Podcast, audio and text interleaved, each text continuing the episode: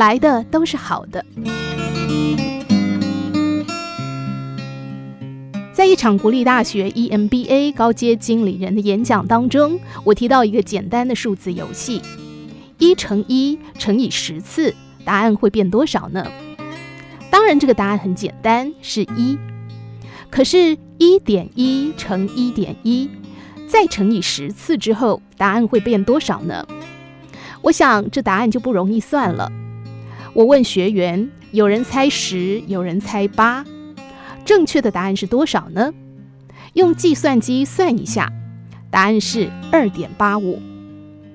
如果每一天进步一点点，日积月累，积极不断的进步再进步，那么乘以十次之后，答案就会变成二点八五。可是如果每天懒散一点，懈怠一点，没有目标，无所事事，零点九乘零点九乘以十次之后，答案会变多少呢？我又问学员，有人答零点八，有人答零点七，而正确的答案用计算机算一下，得到的会是零点三一。零点九乘以十次之后变成零点三一，这就是积极与怠惰截然不同的命运。有人在自我的生命当中加入了正向、积极、坚持、永不放弃的因子，每天朝着自己的目标前进。那么他的成绩就会越来越亮眼，业绩也会越来越好。可是有些人懒散、萎靡，没有目标，不愿意积极，那么他们的命运可能就是极为普通，甚至是往后退的现象。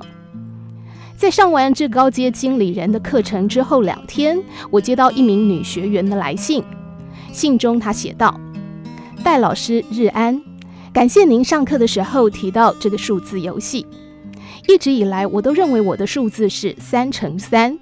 现在的我充满自信，财务独立，事业小成，每天很忙碌，很快乐。接到这封信，我真是太意外、太惊讶，因为很少人会如此自信地告诉别人说，我的人生数字是三乘三。三乘十次之后会是多少呢？答案你也可以算一下，答案是五万九千零四十九。可是重点不在这个数字，而是在生命的自我努力、自我鞭策、锲而不舍。人也是一样，想要拥有精彩人生，就必须实际行动，积极地用生命来交换。